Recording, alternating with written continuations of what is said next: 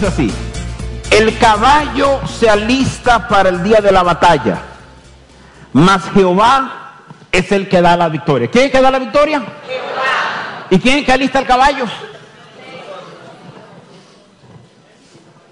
sea, fíjate, la victoria está en manos de Él.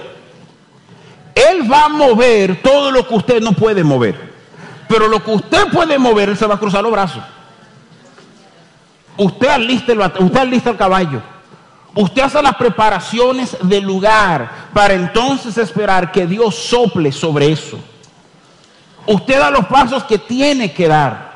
De nuevo, hay gente que su trato con Dios es un trato religioso, místico y bien desconectado de cómo se trata con Dios realmente. Entonces, consecuentemente entienden que el trabajo con Dios es el de cruzarse los brazos o tirarse a orar todos los días para que Dios haga lo que le corresponde a usted y eso no va a pasar. Dios no está en el negocio de criar hijos malcriados. ¿Te ha visto el hijo malcriado? Que todo lo que pide se lo dan y nunca le enseñan barreras, nunca le enseñan respetar, no le enseñan límites. Cree, nace con una expectativa de que todo el mundo le debe y nunca está dispuesto a dar a nadie. Que a la hora de la verdad son más carga a la sociedad que ayuda a la sociedad. O sea, Dios no está en ese negocio. Dios sabe quién es, Él entiende su rol como papá y lo que falta es que usted entienda su rol como hijo. Yo no sé si usted se ha dado cuenta que la característica sobresaliente de la paternidad de Dios, la palabra dice, el elemento sobresaliente de Dios, ¿cuál es? Dios es. Pero el elemento sobresaliente de su paternidad, ¿cuál es? La palabra dice en el libro de Hebreos capítulo 12, que porque Él te ama, Él te disciplina. Y porque Él te disciplina, tú sabes que no eres bastardo. Una palabra que usa la Biblia. En otras palabras, la firma principal de que usted es un hijo de Dios y Él es tu padre es que Él te va a disciplinar. Él va a ayudarte a imponer disciplina en áreas de tu vida. Eso no habla de correazo ni de castigo. ¿eh? Déjeme aclarar eso bien. Pero sí habla de un Dios que está en proceso de formar a sus hijos. De ayudarle a ver, de ayudarle a pensar, de ayudarle a actuar de una manera que es diferente a como están acostumbrados a ver, a actuar y a pensar. ¿Me están siguiendo la idea? Esto, usted no se imagina lo importante que es esto para su vida. Entender estas verdades y hacer la parte de tu corazón, aplicar lo que dice la palabra de Dios, eso es lo que te garantiza los resultados que la palabra de Dios te promete. Hay gente que están clamando y llorando y quejándose diciendo, yo no he visto lo que Dios ha prometido, pero tampoco has hecho lo que Dios te dijo.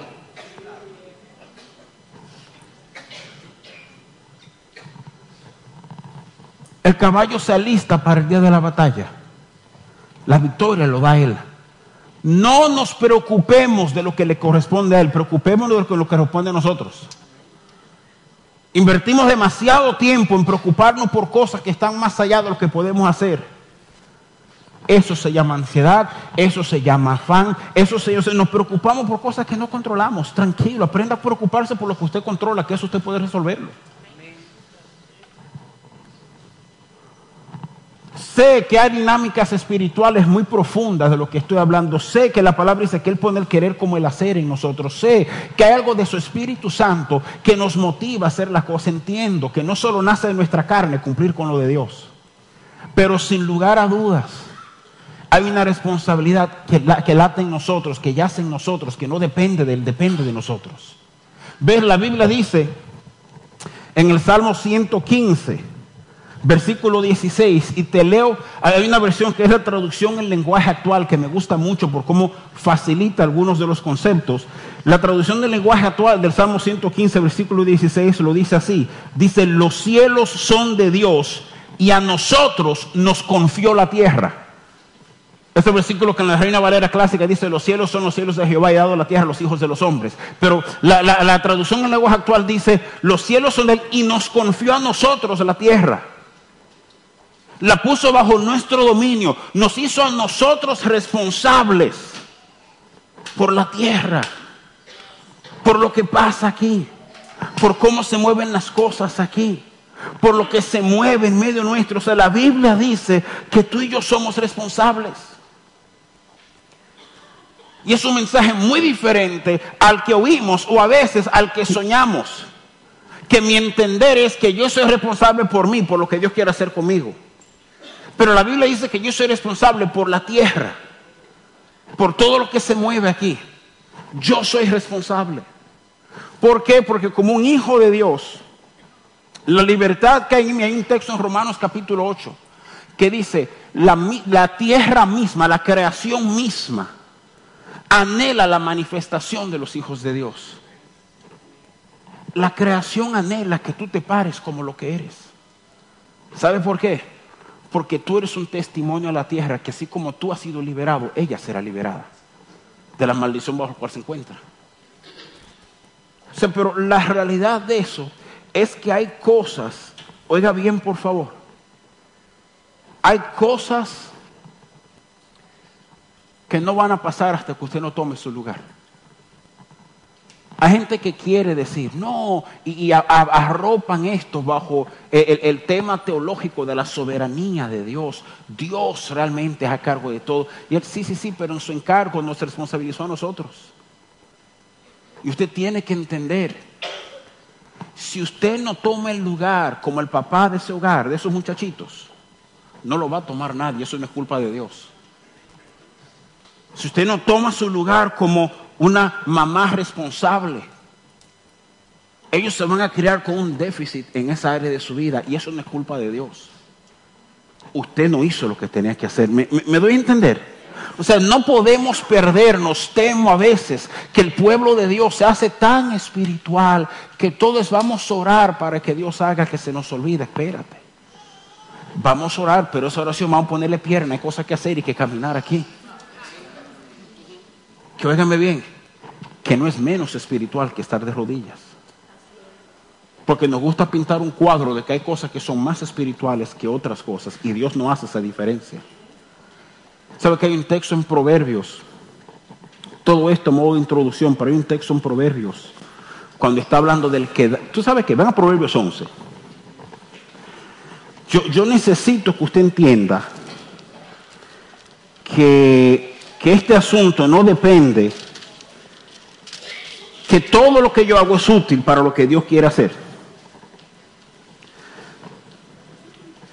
Miren el versículo 24, 25 y 26 que te voy a leer. Dice, hay quienes reparten, oye lo que enseña la Biblia, hay quienes reparten y les es añadido más. Para el que no le gusta dar, cuando usted sabe dar, se te añade más. Hay quienes retienen más de lo que es justo, pero vienen a pobreza. Hay quienes no dan y terminan miserable y pobre, ¿verdad? Dice el versículo 25, que es uno de los principios fundamentales de mi vida, mi esposo y yo. Dice, el alma generosa será prosperada. ¿Usted quiere que yo lo prospere? Aprenda a ser una persona generosa en todo, en todo, ¿eh? No solo con tus recursos, con tu tiempo, con tu afecto, con tu amor, con todo lo que tú tienes, aprenda a ser generoso. Dice así. Y el que saciare también será saciado. Al que acapara el grano, el pueblo lo maldecirá. Y después miren qué extraño esta próxima frase. Pero bendición será sobre la cabeza del que qué. Capte algo. No dice bendición habrá sobre la cabeza del que lo regala. Dice del que lo vende. ¿Sabe cuál es la imagen ahí, verdad? Un campesino que hizo su siembra, hizo su cosecha, trae al mercado y no regala, vende justamente su producto. Dice que hay una bendición sobre esa persona porque contribuye a la sociedad, contribuye a lo que está pasando. O sea, lo que él está haciendo que parece natural, que eso no es espiritual, dice la Biblia que genera una bendición sobre él de parte de Dios.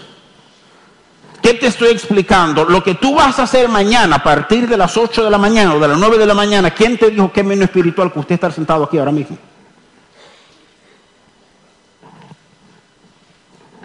Yo lo digo. Amén.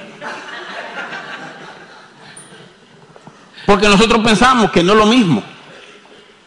Entonces creamos esta dualidad en mi vida. Hay cosas que hago que son espirituales y cosas que hago que no son espirituales. Hay cosas que hago que Dios bendice y cosas que hago que Dios no bendice. Óyeme bien. Todo lo que tú eres, Dios quiere bendecirlo. Y cuando tú empiezas a verlo así, te vas a dar cuenta que cada cosa que tú haces realmente es espiritual. Desde manejar un taxi, estar sentado en una aula mañana o enseñando, recibiendo clases, trabajar en una factoría, trabajar en una empresa, lo que usted haga, bendice a Dios y es parte del instrumento que hoy Dios está usando para moldear su vida. Pero usted tiene que caminar consciente de eso. Eso es parte de alistar el caballo para el día de la batalla. ¿Cuánto dicen amén? Déjame enseñarte rapidito cinco cosas que yo entiendo que nos corresponde a nosotros alistar, que nos corresponde a nosotros. Y se vale orar, Señor, ayúdame a hacerlo, pero Dios no lo va a hacer por ti. Dios te va a dar una ayudita, pero el trabajo es suyo. Dios, Dios tiene interés en que usted prospere en este camino, entonces Él sabe cómo ayudarte, pero el deber de hacer esto no le corresponde a Dios, nos corresponde a nosotros realmente, amén. Déjame decirte rapidito algunas cositas que son así, ¿verdad? Por ejemplo, uno de los textos que en esta casa, yo creo que es el texto que más se ha leído durante los últimos cinco años, en Romanos capítulo 12, versículo 2. Usted se va a dar cuenta de todos estos versículos le ponen una responsabilidad a usted, me ponen una responsabilidad a mí para hacer lo que Dios dice. Dice versículo 2 de Romanos 12 así, no os conforméis a este siglo, sino transformaos por medio de la renovación de vuestro entendimiento. No dice, ora para que Dios te transforme, dice, transfórmense. El verbo es reflexivo. Transformaos. Transfórmense ustedes. ¿Qué implica esto? Que tú y yo tenemos un deber. Tú y yo tenemos un deber de, empezar a pensar de otra manera, de constantemente mantener en nuestra mente la realidad de que Dios nos está llamando a aprender a pensar de una manera diferente. Parte de la razón por la cual la mayoría de personas están en los líos que están metidos en su vida no tiene nada que ver con algo físico, tiene que ver con su forma de pensar. Dice, transformaos. ¿Cómo me transformo? Por medio de la renovación de tu entendimiento. Tienes que cambiar lo que entiendes. Yo entiendo que dar un tarjetazo una vez a la semana para comprarme unos zapatos que no necesito es la forma de vivir. Sáquenla. ¿Quién dijo amén? Sáquenla. Oiga. Óigame. Ahora mi entendimiento tiene que ser transformado. Yo aprendo a entender, espérate, yo soy mayordomo de esta finanza. Estas finanzas que caen a mi mano no son mías, son de Dios. ¿Cómo la administro? No puedo gastar lo que no tengo porque eso es irresponsable. Punto, es irresponsable. Aquí hay gente que ni comieron pavo el jueves para irse a gastar dinero que no tienen.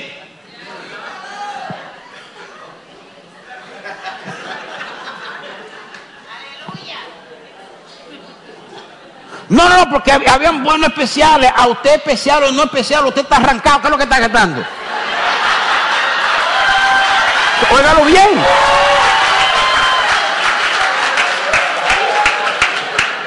Disciplínese. Ay, pastor, necesito una reunión para que alguien me oriente en financieramente cómo manejarme. ¿Cuál es tu presupuesto? ¿Qué es eso? Usted no tiene ni un presupuesto, usted no puede saber cómo va a manejar su dinero. Usted no sabe ni lo que entra ni lo que sale. Transformaos. Tú sentarte hoy, hoy. Ojalá que Dios no te deje dormir esta tarde, hoy.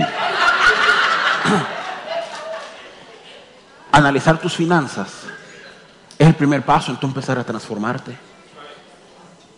¿Dónde estoy? ¿Qué estoy haciendo? Sé que tengo el agua hasta aquí, pero ni siquiera sé por dónde está entrando el agua. Usted tiene que sentarse. ¿Qué maneja usted? ¿Cuáles son sus biles? ¿Cuáles son las cuentas a pagar? Paga 200 de celular, pero también le paga 60 Verizon por un teléfono que tú no usas. O sea, ¿cómo estás manejando tus recursos? Ay, no, esto parece, lo, único, lo último que esto parece es espiritual, pero por eso es que no has ganado, porque no has preparado el caballo. Esto tiene mucho que ver con preparar el caballo. Esto tiene que ver con transformar cómo pienso. Lo mío es salir una vez al año, una buena vacación. Usted no tiene dinero para eso. Arregle su finanza y salga, salga una vez al año a una mala vacación. Haga lo que pueda. No, que a nosotros nos gusta salir al cine. Usted sabe lo caro que está el cine. Todo el mundo sabe aparentemente. Deje el cine y hágase miembro de Netflix, o no asunto de eso. Sea, aprenda. Parece, yo sé que parece bien bobo. Transformados por medio de la renovación de mi entendimiento. Aquí hay gente, y esto es importante, esto puede cambiar la vida de varias personas aquí así. Aquí hay gente que ha vivido miserable y morirá miserable porque no transformó su entendimiento. Tienes 20, 30 años en el mismo lugar y vas a morir en ese lugar. Si no te atreves a dar los pasos que tienes que dar. Hay que tomar riesgos. Hay que dar pasos. Hay que transformar como pensamos es que estoy harto de lo que estoy viendo. Pues mi hijo, cambia lo que estás sembrando, cambia lo que estás haciendo. Transfórmate aquí. Aprende a ver más grande, aprende a creer más, aprende a dar pasos, pero no es yo voy a orar para que un día Dios me haga rico. No, ¿qué paso estás dando hoy para llegar a ser rico un día? Yo voy a orar para que Dios me prospere en lo que emprendo. Perfecto, Dios te quiere prosperar, pero ¿qué paso tú estás dando? No, yo sé que yo voy a prosperar, pero oye, me sigues cortando clase a la universidad. O sea, ¿cómo vas a prosperar si no puedes ser responsable cuando no es obligatorio? El que no sabe ser responsable cuando no es obligatorio, jamás será responsable cuando tiene que serlo. Porque nunca lo practicó. Esto no parece muy espiritual, por eso que estás en el lío que estás. Porque crees que no es espiritual. Todo esto es mucho más espiritual de lo que te imaginas. Lo primero, transformaos.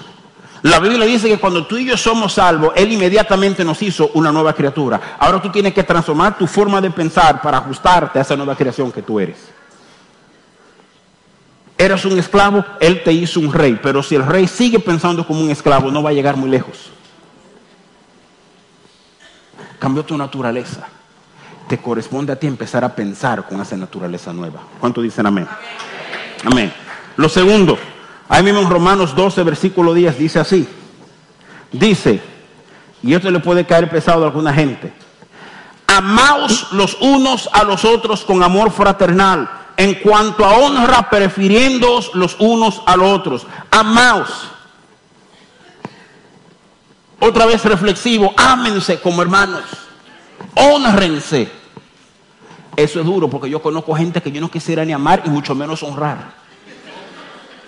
Pero Dios no me dice si te cae bien, me dice ámalos y honralos a todos. Y aprender a vivir así es duro. Cuando alguien te habló groseramente, cuando alguien actuó en contra de ti, o cuando alguien dijo de ti, o cuando alguien hizo. Entonces, es en ese momento que tú tienes que respirar profundo y decir, ok, voy a hacer lo que Dios dijo. No, no, no le voy a dar las dos patadas que está en mi corazón darle. De nuevo, yo sé que esto no suena espiritual, pero entienda, este es el problema de nosotros. Que porque creemos que no suena espiritual, no estamos dispuestos a hacerlo.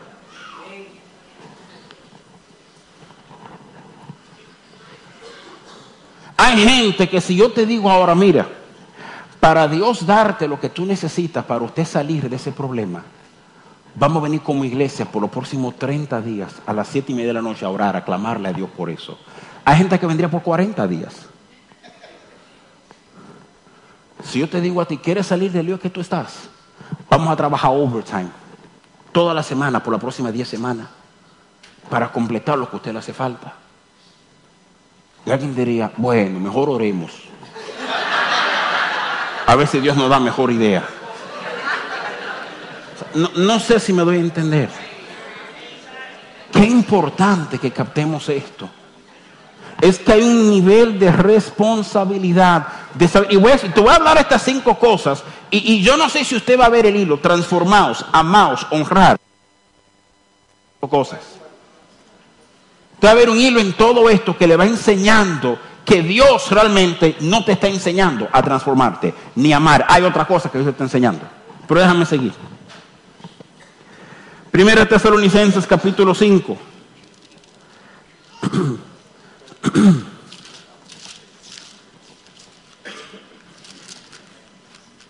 Lea así, el versículo 18. dad gracias en todo, porque esta es la voluntad de Dios para con vosotros, Cristo Jesús. Ay, ¿cuál es la voluntad de Dios para mi vida? Que usted sea agradecido. Dad gracias en todo. Fíjese, no dice dad gracias por todo, porque Dios no trae todo lo que está en tu vida. Dad gracias en todo es diferente, dad gracias por todo. Eso es un mensaje para otro día. Pero ¿qué pasa? Hay algunos de ustedes que el agradecimiento te cuesta. Aprender a ser una persona agradecida. No estoy hablando el jueves cuando lo del pavo. Estoy hablando todos los días de tu vida. Aprender a ser agradecido.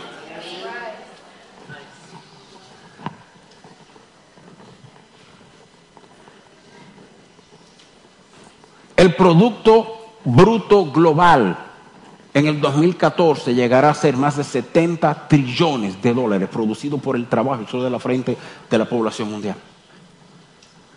No tengo tiempo para entrar en todas las matemáticas, pero en esencia, en esencia, da una producción neta per cápita de algunos 1.100 dólares mensuales. Si en tu casa entran más de 1.100 dólares mensual, usted gana más que la mitad del mundo. Y vivimos quejando del chequecito que nos entra. Váyase a Haití para que usted vea cómo ese chequecito rinde. Váyase a la India.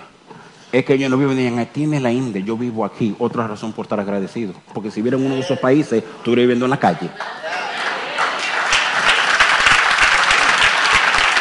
Ser agradecido, óigame bien, eso cuesta. Eso es duro. O sea, usted literalmente va a tener que despertarse todas las mañanas e idealmente en el baño con uno de esos papelitos amarillos pegados en el, espejo, porque yo imagino que usted pasa por el baño todas las mañanas. No dije que se baña, dije que usted pasa por el baño, ¿right? Entonces, usted le en el espejo. Vamos a ser agradecidos hoy. Y que tú te traces. ¿Tú quieres hacer algo interesante? Piensa ahora mismo en 10 cosas por las cuales usted es agradecido. Hay gente aquí que apenas llegará a 3. Si no puede llegar a 10, tienes que aprender a ser agradecido. Tienes que aprender qué cosas en tu vida tú tienes que saber darle gracias a Dios por ello. Este bendito carro que no sirve hasta que tú vayas caminando en tremenda nevada. No sé si usted entiende lo que le quiero explicar. Es que es importante, y óyeme, óyeme bien, por favor. Tú no vas a orar y del cielo va a caer agradecimiento. Tú tienes que disponerte a decir, yo voy a ser agradecido. Si usted no se lo dispone, este mundo está diseñado para que usted no le dé la gracia a nadie.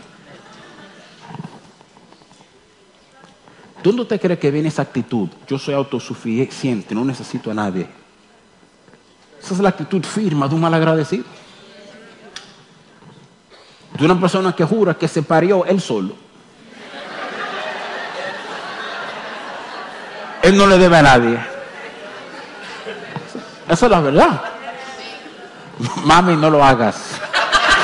Ya, vi un gesto ahí. Óigame bien, por favor. ¿Cuánto cuesta ser agradecido? Con sus empleados, con su jefe, con el que les rodea.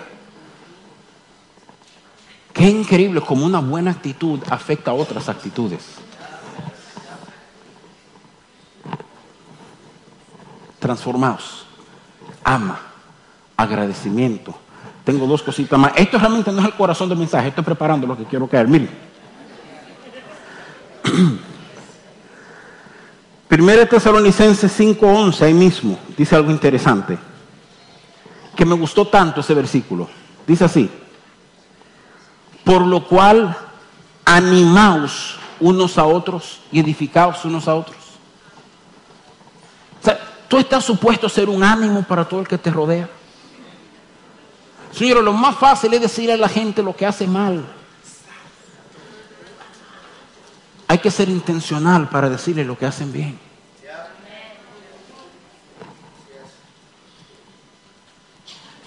Hay gente que entiende que su carga en la vida es decir la verdad y decir a la gente cuáles son sus faltas. ¿Te das cuenta que esa clase de gente tiene pocos amigos? Porque, oh, porque nadie quiere sentarse con alguien que cada vez que hablamos tú me echas abajo. Y si a usted le gusta, usted tiene otro problema que tenemos que hablar ahorita. O sea, la Biblia dice, animaos. El que se acerca a ti debe encontrar algo que anime su vida, que después de tratar contigo, aunque es una conversación dura, salga diciendo, wow, sí, qué bueno, yo puedo. Si cuando la gente habla contigo sale convencida de que no puedo, usted está haciendo algo mal. Animaos, edificaos tengo un equipo entero y yo sí veo sus errores y lo que no hacen bien y con frecuencia me toca a mí entrar con ellos y me ocupo y he tratado y algo que he aprendido con los años, porque al principio no era así. Si fulano, pero tu plan es matar gente, tú estás tratando de hacer lo que hemos hecho aquí. Se ha convertido en, óyeme, yo sí veo como tú te vas y qué agradecido estoy por cómo tú inviertes tiempo y fuerza aquí. Pero tengo que señalarte algo. Yo he aprendido a dar boches como mi mamá. Mame te echa un boche que tú quieres decirle gracias, doña, cuando termina. ¿eh? O sea, te mató matado. Pero fue con tanta altura, fue con tanta sabiduría, te animó, te dijo de lo bien que lo hace, te dijo, claro, yo aprendí esto por oírla con mis hermanos, nunca conmigo, pero aprendí con eso realmente. O sea, que, hey, hey, hey, edifica, añade a vidas. La gente, la gente va a saber, no es no decir la verdad, eso no es, pero aún diciendo la verdad, usted puede edificar y no echar abajo. El muchacho no entendió, obviamente no entendió. Pero tú eres bruto y animal, ya que tú no comprendes. Mi hijo, ven acá, ven acá. A mí no me cuadro porque esto tú eres un cerebro, tú eres un Yo te veo a ti en otra cosa y tú brillas y tú lo haces. ¿Cómo va a ser que esto te está matando? Es el mismo boche. Es la misma corrección. Una de ellas afirma lo brillante que eres, entonces dale esto también. El otro afirma que usted no sirve. Edifica. Esto le va a sonar chistoso. Usted es responsable por vestirse. Por vestirse. Romanos 13, versículo 14, lo dice así. Sino vestíos del Señor Jesucristo y no proveáis para los deseos de la carne. Fíjate, no dice ora, no dice ora para que Él te vista, dice vístete. Efesios 4:24, Efesios 6:11, Colosenses 3, 12 y 14, todos usan el mismo verbo, vestíos. Vístete de la nueva criatura, vístete de Cristo, revístete de amor. O sea, es el concepto, es el concepto de que usted tiene que elegir ponerse esto todos los días.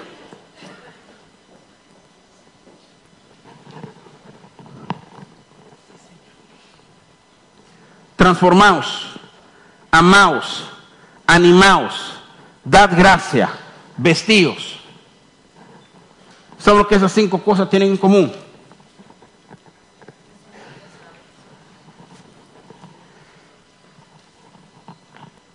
Todo tiene que ver con características de reyes. Ninguna tiene que ver con la característica de un esclavo. Dios te impone eso para que tú empieces a actuar como lo que eres, no por ponerte una tarea pesada. ¿Me están siguiendo la idea? Cada una de esas cualidades no son propias de un esclavo, son propias de un rey son propias de una persona que camina con altura. Ha transformado su manera de pensar. Anima a los demás, es agradecido, ama, edifica, se ha revestido de algo diferente.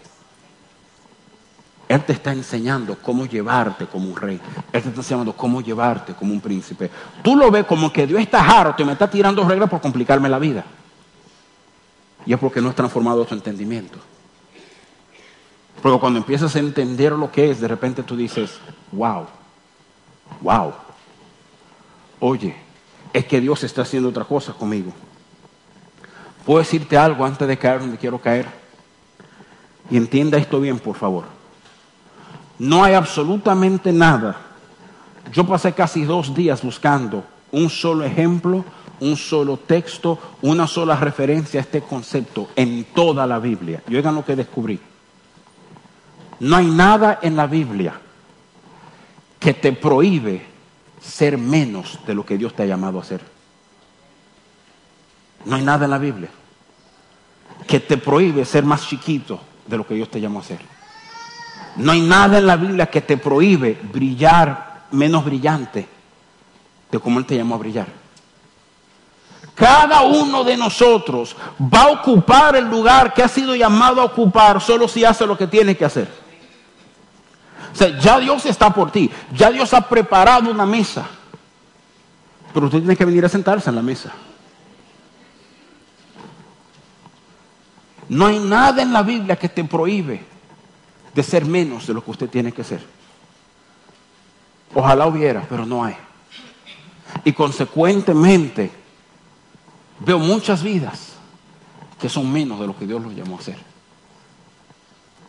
Porque no han transformado su entendimiento, porque no han aprendido a amar, porque no han aprendido a animar, porque no han aprendido a vestirse lo que tienen que vestirse. Cada uno de esos mandamientos tiene un fin de prepararte a ti para caminar como realeza. Pero nada pasa automáticamente. Es como que Dios dice, este es el idioma que yo quiero que tú aprendas a hablar. Y si usted no viene a coger clase de francés todos los días, nunca va a aprender francés. Si usted no aprende cómo caminar agradecido, cómo transformar tu manera de ser, cómo animar a los demás, cómo amar a los demás, cuando llegues donde tienes que llegar, tampoco lo podrás hacer. Y por tanto, jamás llegarás a ese lugar. Lo que no practicaste cuando nadie te vio, no va a salir cuando todos los ojos estén sobre ti. Usted sabe que mi preocupación más grande en formar pastores y ministros y hombres y mujeres que ocupan púlpitos en diferentes lugares de esta nación y del mundo. Le digo, lo que más me preocupa es que hay una coherencia entre cuando tú te pares aquí y cuando a ti te ven en el supermercado con tu familia. Porque si no hay, miren, perdónenme, cualquier loco puede pararse aquí a, a, mira, a embelezarte con un par de palabras. Y tú decir, wow, qué sabiduría, qué poder de Dios, qué. Y en privado, no tener la autoridad para estar parado aquí.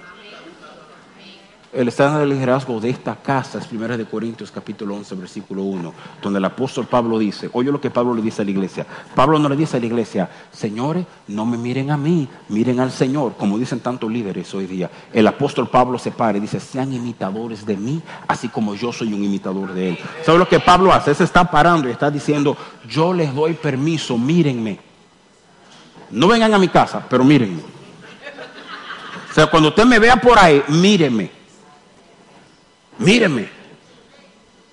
Mire cómo soy con Tere, cómo soy con mis hijos, cómo soy con los, con los líderes de aquí, cómo soy con otra gente. O sea, míreme. Ponga eso como un ejemplo, porque yo soy el mejor, no por el trayón que me da. Por lo que me ha costado llegar hasta donde he llegado. Pero mi mensaje no tiene autoridad. Escúcheme bien, mi mensaje no tiene autoridad porque yo sé mucho o leo mucho. Tiene autoridad porque vivo esto. Quizás suene mal, o sea, el que no me conoce dice, bueno, el tipo se le está dando, y, y entiendo eso. Pero el que me conoce sabe de lo que estoy hablando. El que me conoce sabe lo que es yo molestarme. Que puede decir, perdóname. Y que no me cuesta decirlo. Y que no me cuesta perdonar. Como me gusta reír, aun cuando hay un error, una foto indebida que sube a Facebook. Y yo ya me digo, fulano, mira, amo un favor, si tienes que bajar eso porque piensa tal, tal y tal cosa. Y de alguna manera hay un chiste, hay una broma metida ahí. La paciencia cuando cometen errores. Te, te cuento todo esto para que aprendas. Es que estas son cualidades que quizás alguien la ve diciendo, ah, esta gente son chéveres. No, son muchos años caminando para llegar a donde hemos llegado. Para Dios confiarnos lo que nos ha confiado. Pero lo que hemos vivido es para que tú lo vivas también. Es para que tú lo vivas.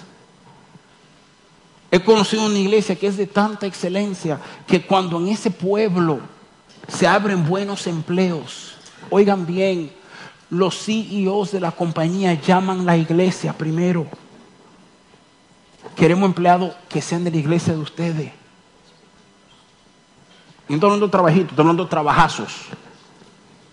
Por cómo se llevan, por cómo son, por cómo se manejan, por los valores que tienen. Que ese es el testimonio de nuestra casa. Es el testimonio de tu vida. Que la gente quiera trabajar contigo dice porque usted es serio. Porque yo estoy con usted, yo me siento mejor. Lo que usted menos imagina, Dios lo usa para abrirte puertas. ¿eh? Pero porque esto es importante, venga conmigo a Filipenses 4. Y después voy a caer donde quiero caer. Todo esto ha sido para enseñarte algo.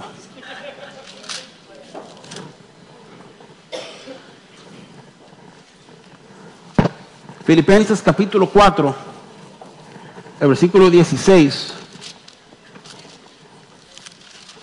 Filipenses 4, 16. No es, es Efesios 4, 16, perdónenme. Efesios 4, versículo 16.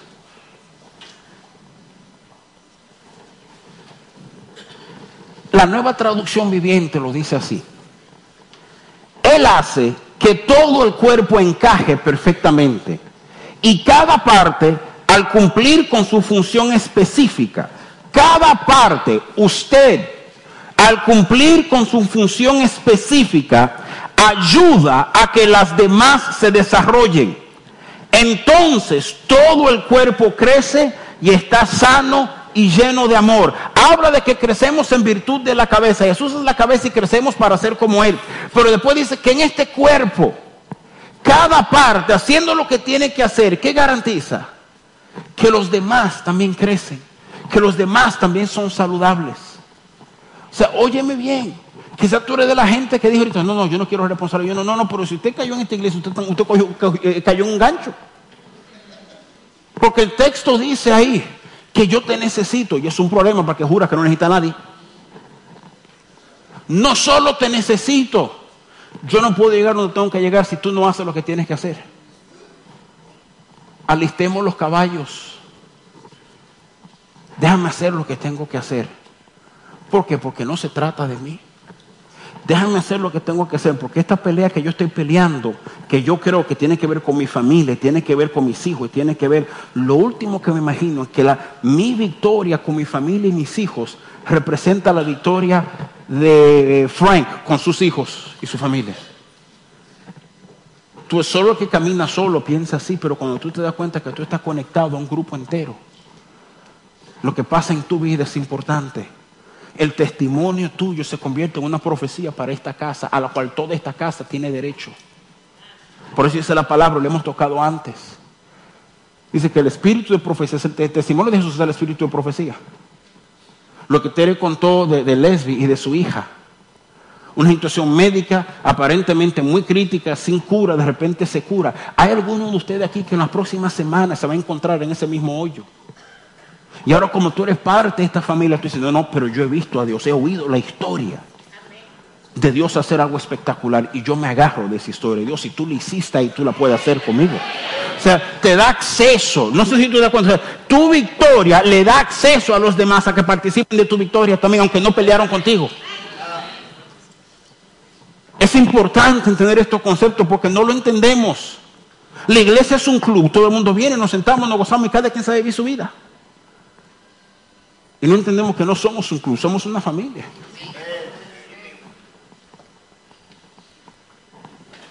Una familia grande y bullosa en este caso.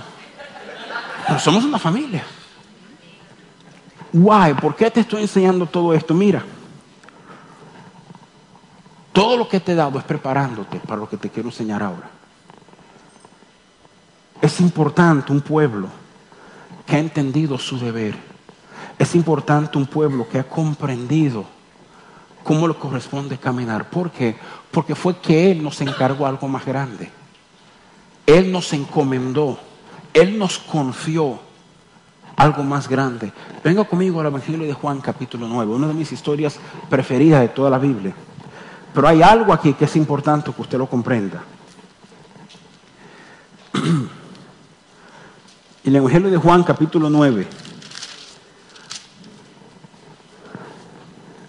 es un texto bien interesante, porque si te vengo leyendo desde Juan capítulo 8, en el versículo 59 de Juan dice así, tomaron entonces piedras para arrojárselas, pero Jesús se escondió y salió del templo y atravesando por en medio de ellos se fue. O sea, ellos acaban de tratar de matar a Jesús en el templo.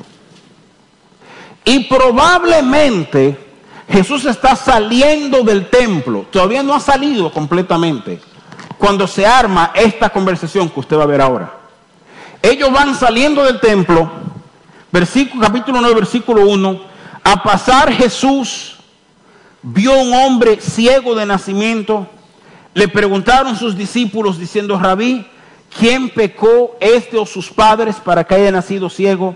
Respondió Jesús, no es que pecó este ni sus padres, sino para que las obras de Dios se manifiesten en él.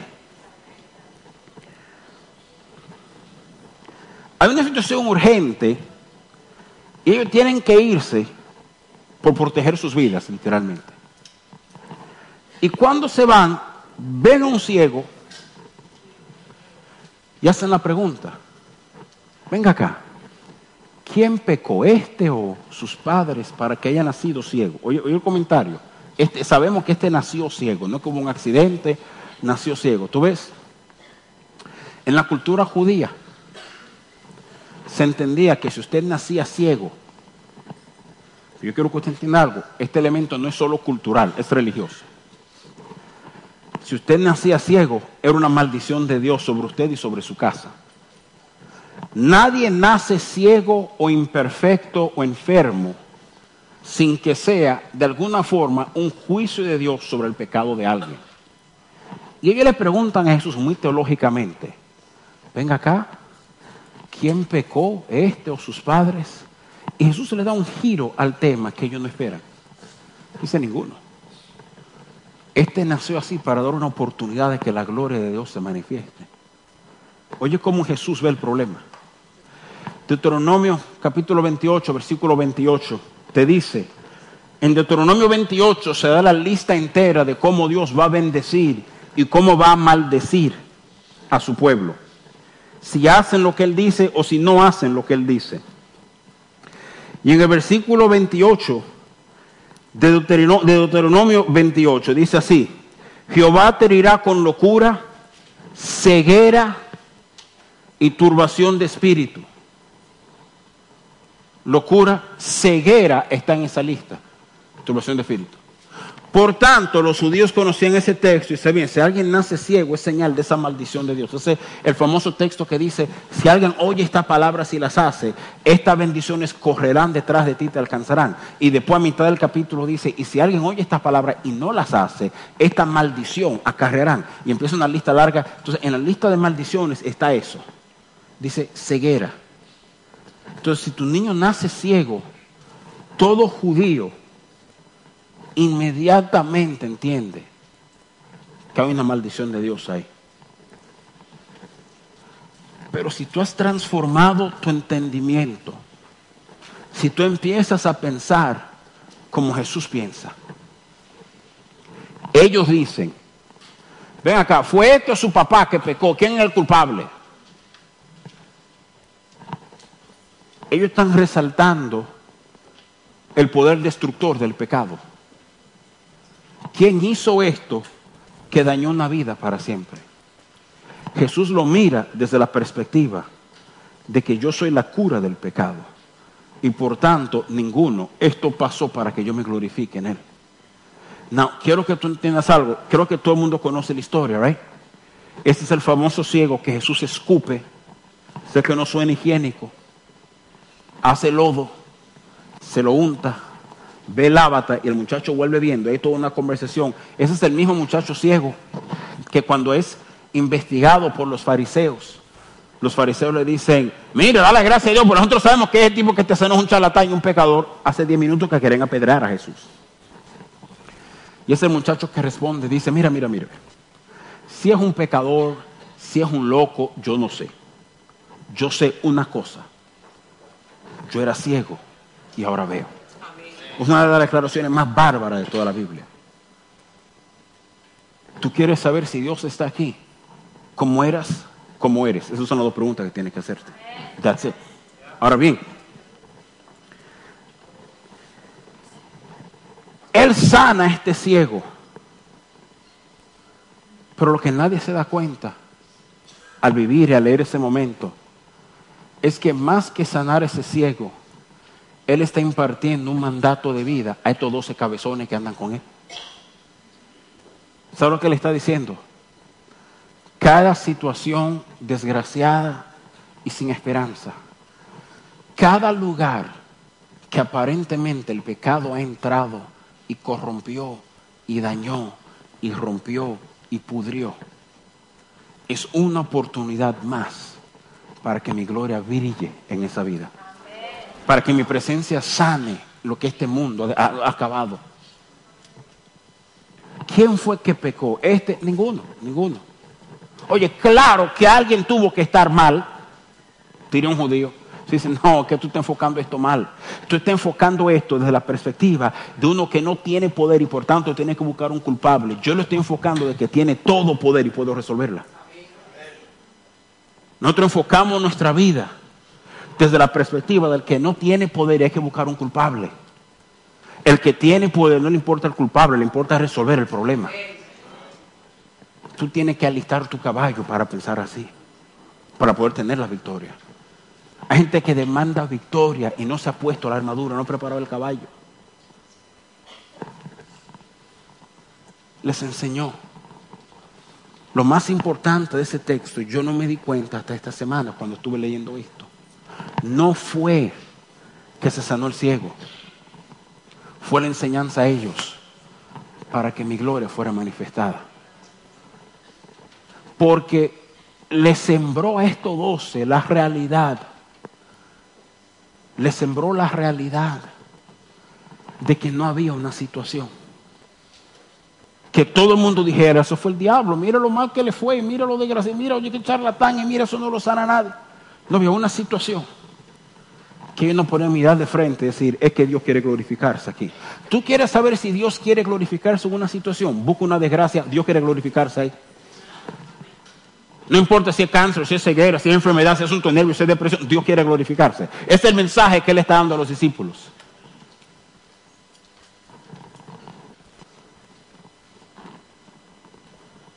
Y lo sana. Y lo sana. No te debe sorprender.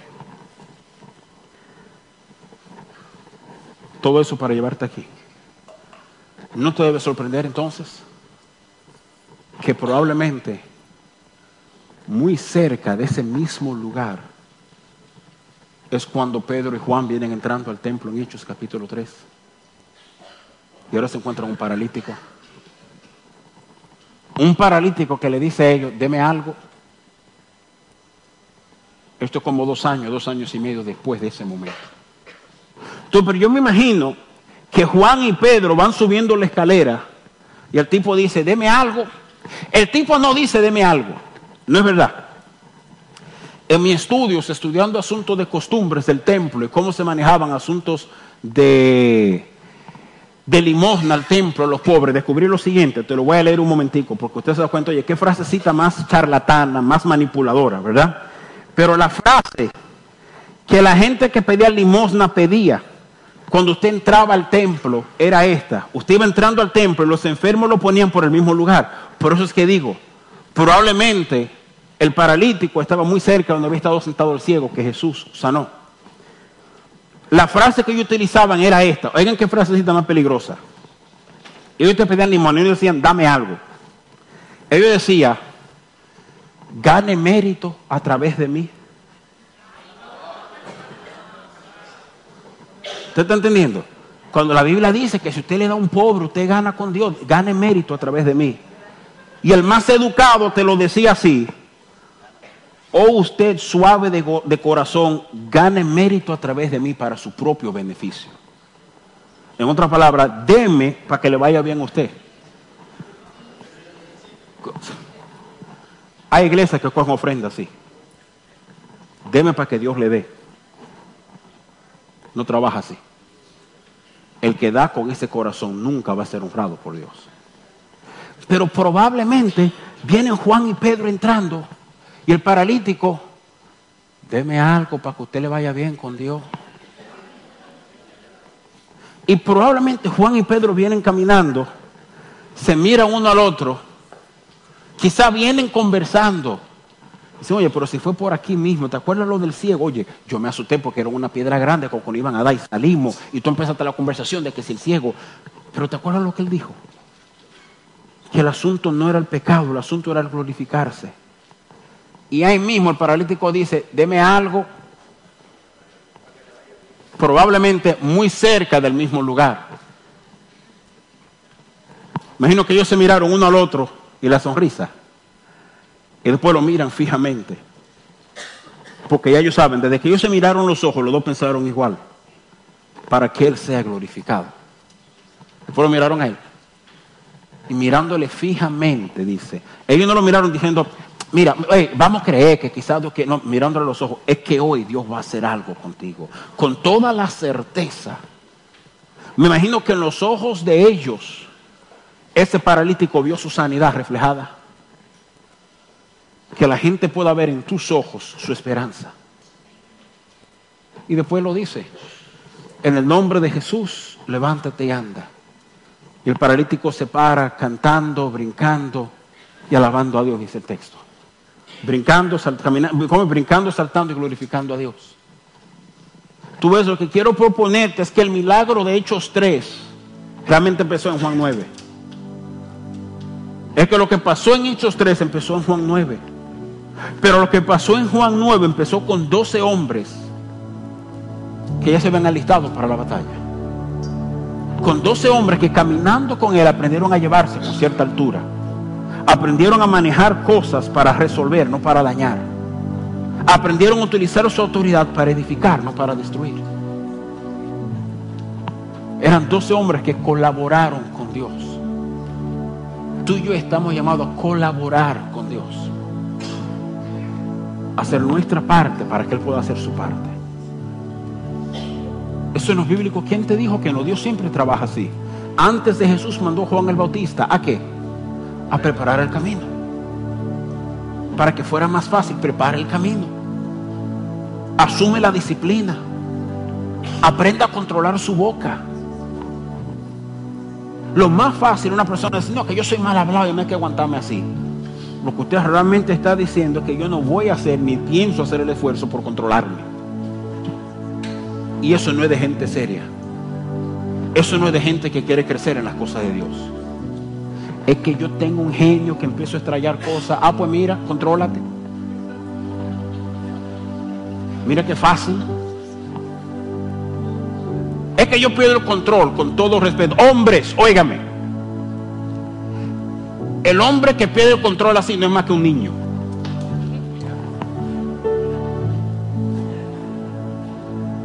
Porque si usted no puede controlarse ni usted mismo, ¿con qué derecho usted quiere gobernar una familia?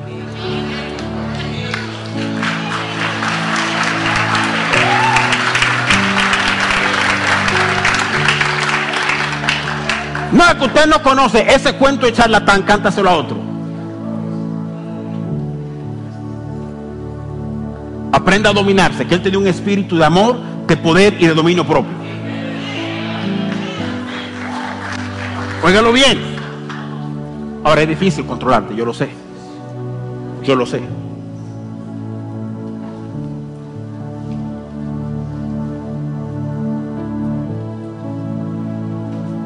Muy difícil controlarse. Pero si no empiezas a hacerlo, ¿con qué derecho puedes hablar a otras vidas? Que hay gente que siempre son víctimas de sus emociones. Un arranque de ira y mira lo que... Y ahora dañaste, lo que tienes seis meses edificando, ahora lo dañaste en tres segundos por idiota.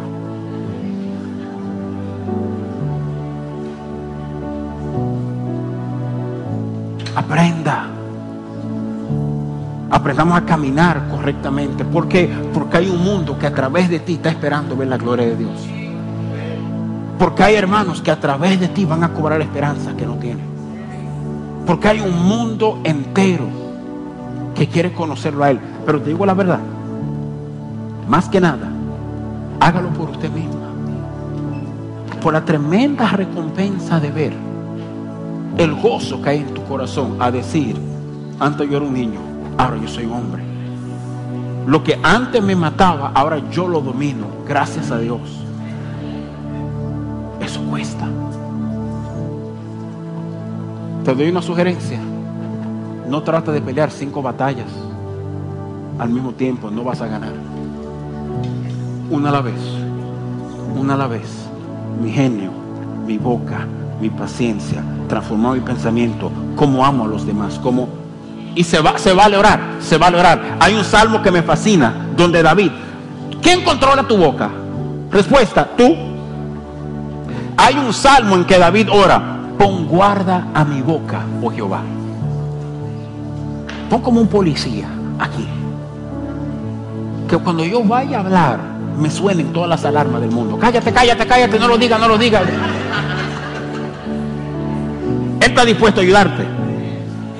Lo que Él no va a hacer es hacerlo por ti. Él está dispuesto a ayudarte. Padre, ayúdame. Ahora prepárate que cuando empieces esa oración, ahí es que vienen todas las cosas para probar. Mi ira, créeme que esta semana vas a ser provocado conmigo en otra semana. Y cada momento, si tú no te has revestido correctamente, si no estás pensando correctamente, es una sola frustración. Pero si empiezas a prepararte, te vas a dar cuenta que empiezas a manejarte con una altura, con una autoridad, con una habilidad que la gente empieza a decir, acá, pero tú estás diferente. Y al principio tú juras que estás botando humo hasta por las orejas. Y eventualmente te aprendes a dominar de una manera que tranquilito, que ni ofensa tomo con la persona. Empiezo a ver su situación y empiezo a amarla por encima del momento. Prepara el caballo. Colabora, que Dios te llama a grandeza. No te quede con menos. ¿Cuánto dicen amén? Póngase de pie conmigo, por favor.